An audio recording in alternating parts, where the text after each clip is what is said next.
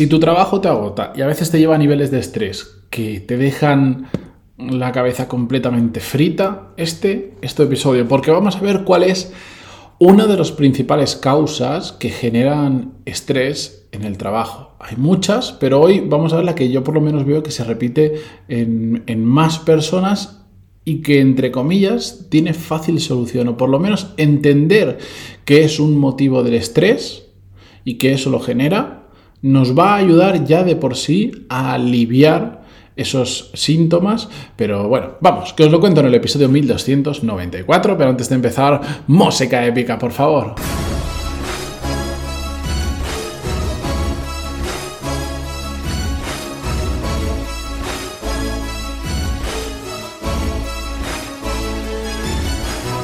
Muy buenos días a todos, bienvenidos. Yo soy Matías Pantaloni y esto es Desarrollo Profesional, el podcast donde hablamos sobre todas las técnicas, habilidades, estrategias y trucos necesarios para mejorar cada día en nuestro trabajo.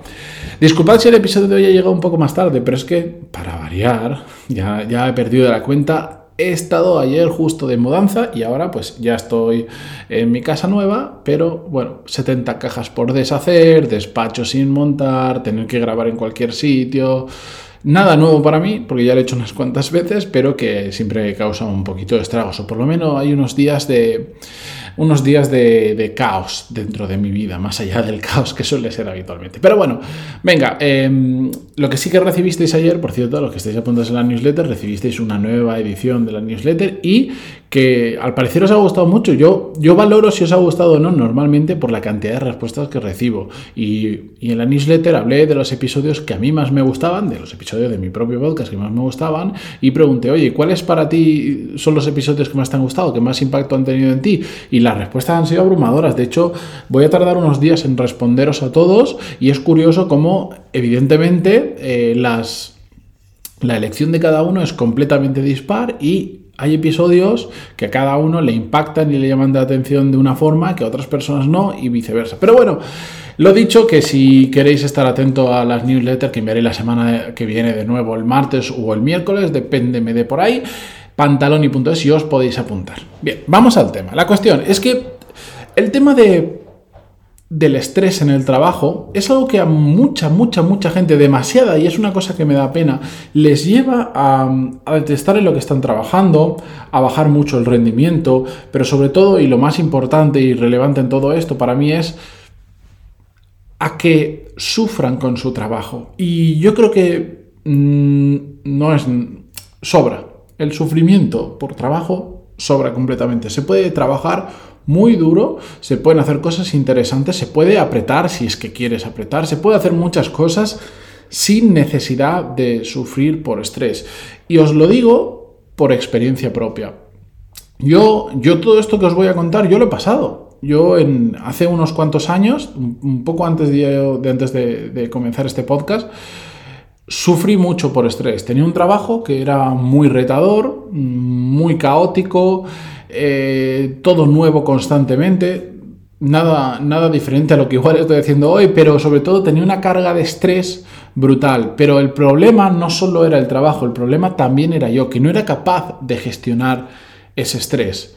¿Cómo notaba yo ese síntoma, que aquí tengo que hacer una anotación siempre que hablo de temas de todo esto. Yo no soy médico, ni psicólogo, ni similar. Entonces, es posible que alguna palabra que utilice no sea la 100% idónea porque yo sé que lo que, por ejemplo, a veces se confunde con estrés, hablamos que es estrés, realmente, patológicamente podemos decir que es ansiedad y no sé cuántas historias y matices. La realidad es que la gente normal, los que no entendemos de medicina, eh, cuando yo digo estrés, yo sé que todo el mundo lo va a identificar con lo mismo, aunque técnicamente igual se llame, yo que sé, un nombre en latín súper chulo, como las plantas, ¿no?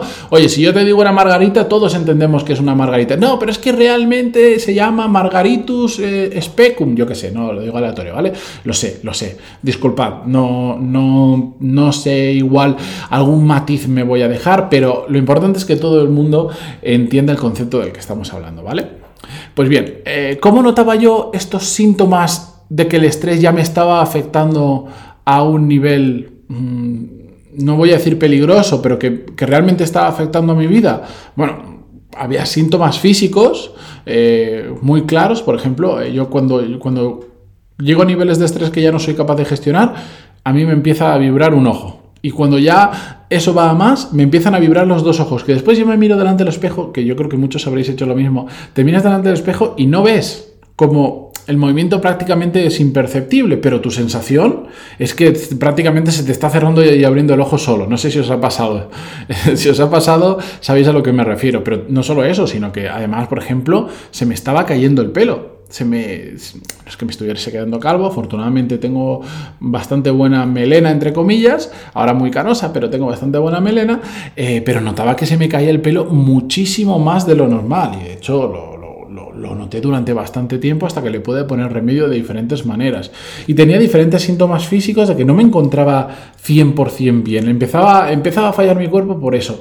Pero es que además, pues mentalmente, pues es, eh, es claro y evidente. Hablamos de insomnio, noches de desvelo, igual no desvelo, pero sí dormir peor, de estar todo el día presente pero ausente, que digo yo, es decir, tu, tu cuerpo está en el sitio pero tu mente está en, volando por, por, otro sitio. Bueno, al final que, que, sé lo que se puede llegar a sentir con este tipo de situaciones y en un momento pico de estrés que viví de aquella etapa laboral em, fue que decidí no volver a sufrir de ello, porque dije, no es necesario, no, no, estoy seguro que se puede vivir igual de bien y se puede seguir haciendo cosas interesantes profesionalmente sin necesidad de vivir esto. Y poco a poco me puse a buscar soluciones a ese problema que tenía. Y lo que he encontrado por este camino de experimentación, de, aprendizaje, de descubrimiento, es que hay muchos motivos que nos pueden llevar a esta situación, pero hay un motivo que eh, afecta a una gran mayoría de personas porque al estar investigando sobre esto he preguntado a tantas, tantas personas que ya pues, jamás me puse a contarlo, pero es que me habría olvidado el número. Eh, pero es que te das cuenta de que es un punto en común que muchas personas eh, tienen a la hora de generar ese estrés que les hace sufrir con su trabajo y que tiene, entre comillas, relativa solución. O como decía al principio del podcast, entender que este es un motivo que nos causa estrés ya ayuda, ya ayuda a aliviar ese estrés. Es como siempre, entender el por qué ocurren las cosas, en la gran mayoría de ocasiones, ayuda a, a saber llevar mejor la situación. A pesar de que, como digo, hay muchos motivos que pueden generar el estrés. Yo digo que este es muy importante. Y para mí, de hecho, es el que más, de, todos los motivos que pueden haber, es el que más estrés me genera. ¿Y sabéis cuál es? ¿Por qué nos estresamos de esta manera tanto? Porque no somos capaces de controlar una situación determinada. Y os lo voy a contar con un ejemplo muy chulo. Justo el otro día eh, tengo unos amigos eh, que me dan muchísima envidia que se fueron a, vivir una experiencia en un circuito de conducir eh, determinados coches, desde un F4, un F2 hasta un Fórmula 1. Tal cual. Eh, bueno, además es que yo soy muy fan de la Fórmula 1, entonces esto me impacta especialmente y es una experiencia que espero en algún momento en mi vida hacer como ellos, aunque después de lo que me contaron a veces se me van las ganas. Pero bueno, esta es otra historia para, para, para, otra, para otro podcast muy diferente. Pero bueno, la cuestión es que ellos, por ejemplo, me contaban, eh, digamos, el F4 es el menos potente, el F2 es más potente y el Fórmula 1 es la creme de la creme, es mm, increíble, ¿vale? Y ellos me decían que, bueno, pues en el F4 cuando te subes, le coges el tranquillo al circuito, eh, al principio, bueno, pues es un poco agobiante porque no estás acostumbrado a conducir ese tipo de coches, pero poco a poco le vas cogiendo el truquillo, vas mejorando el tiempo, vas ganando confianza con el coche. Después te subes al F2 y ya empiezas a sufrir, ya te empiezas a estresar porque ya no tienes control sobre el coche y te das cuenta que por más que des vueltas ya no es tan fácil de cogerle el truquillo que al F4 de antes. Pero el punto final es el F1.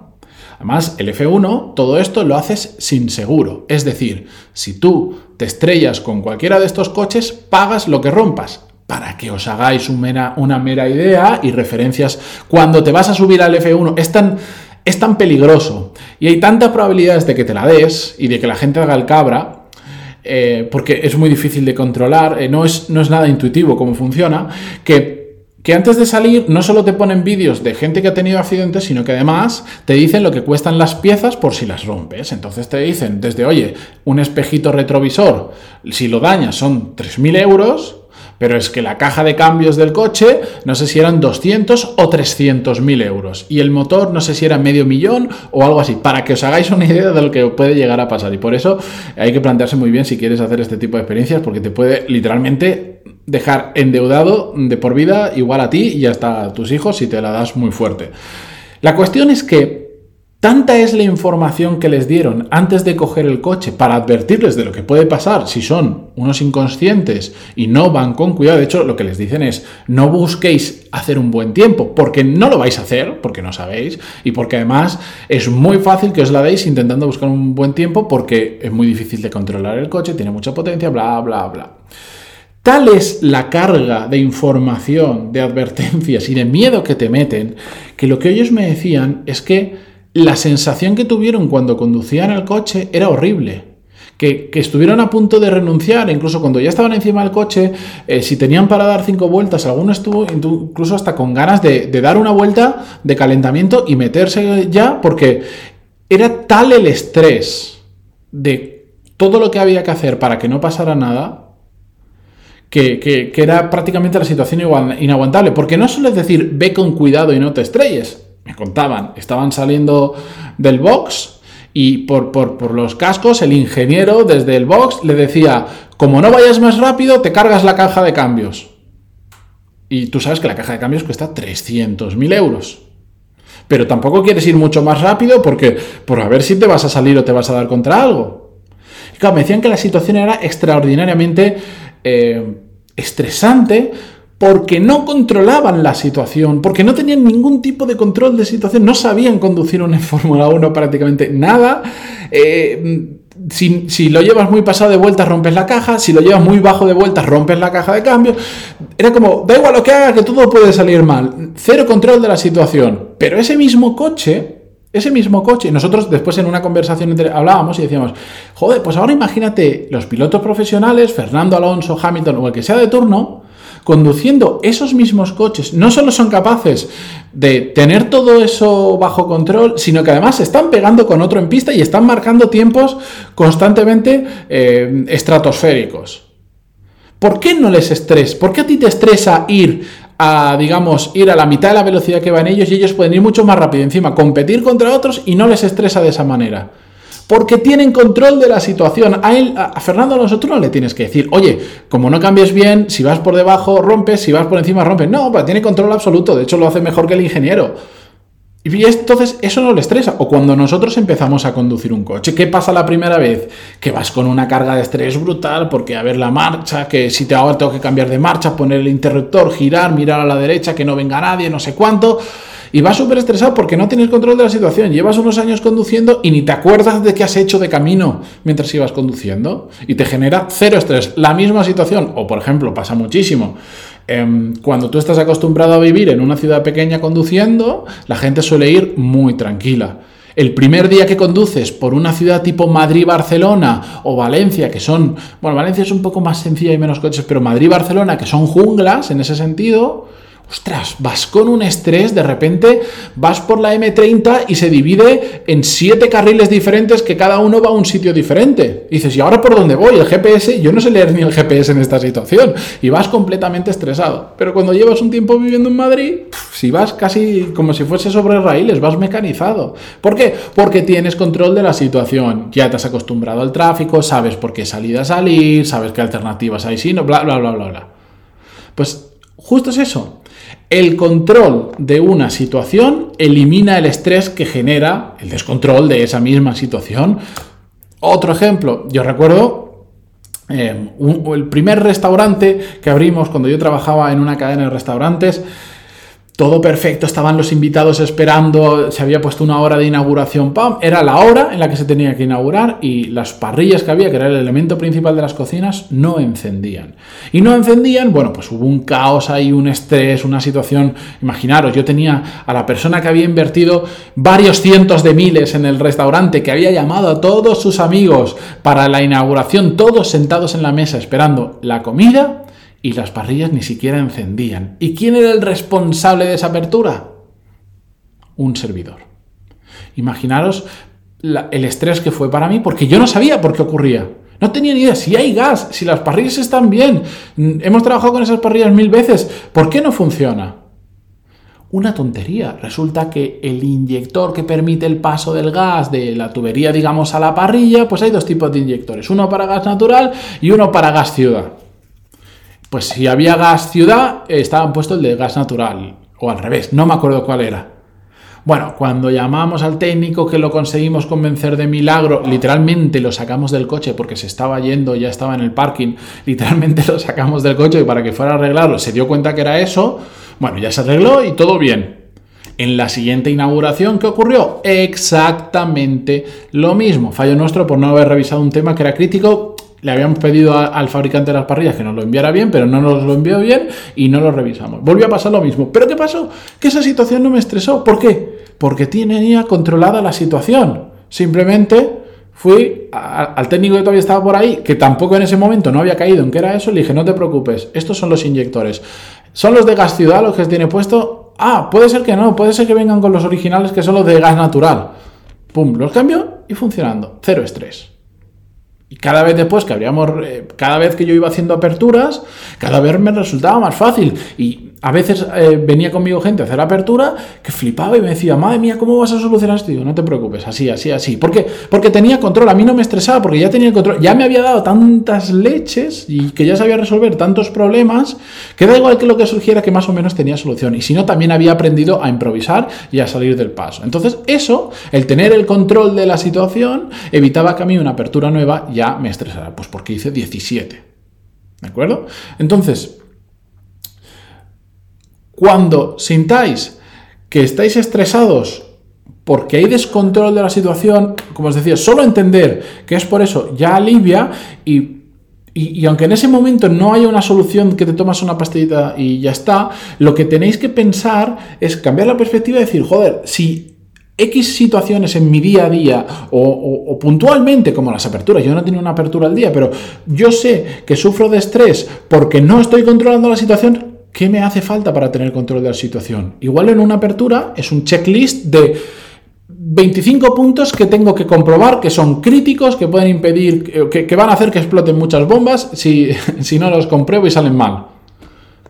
Si yo tengo eso, pues probablemente solo con eso tengo ya control de la situación porque no me voy a dejar ninguno de esos puntos críticos. Si lo intento acordar de memoria de los 25, igual me dejo 3. Y entonces es cuando hay un problema. Si yo tengo eso, ya sé que tengo control de la situación. ¿O cómo puedo tener control de la situación? Por seguir con el ejemplo. Oye, pues cuando yo instalo las parrillas, llego a un acuerdo con el de las parrillas y le digo una cosa. Dentro de nuestro acuerdo vamos a incluir que el técnico que viene y me las instala se tiene que quedar al menos una hora después de la instalación, después de que se haga la primera prueba, por si surge algún tema. Entonces yo ya tengo control de la situación, ya no me vale, porque esto era, venía el técnico, te colocaba las parrillas, te lo conectaba y no sé por qué, daba por hecho que funcionaba, porque es que es el mecanismo de un sonajero, si es como conectar un enchufe a la luz, no tiene mucho más. Entonces, pues mm, funciona, lo, conecto y sé que funciona porque es muy fácil, pero a veces, bueno, pues estas cositas, pues oye, si yo hago eso, que se quede una hora más, tengo más control sobre la situación y por lo tanto no voy a sufrir de estrés. Es decir, identifiquemos eh, ¿qué, situaciones se dan que nos generan mucho estrés por falta de control y pensemos, oye, ¿cómo puedo ganar yo control sobre esta situación?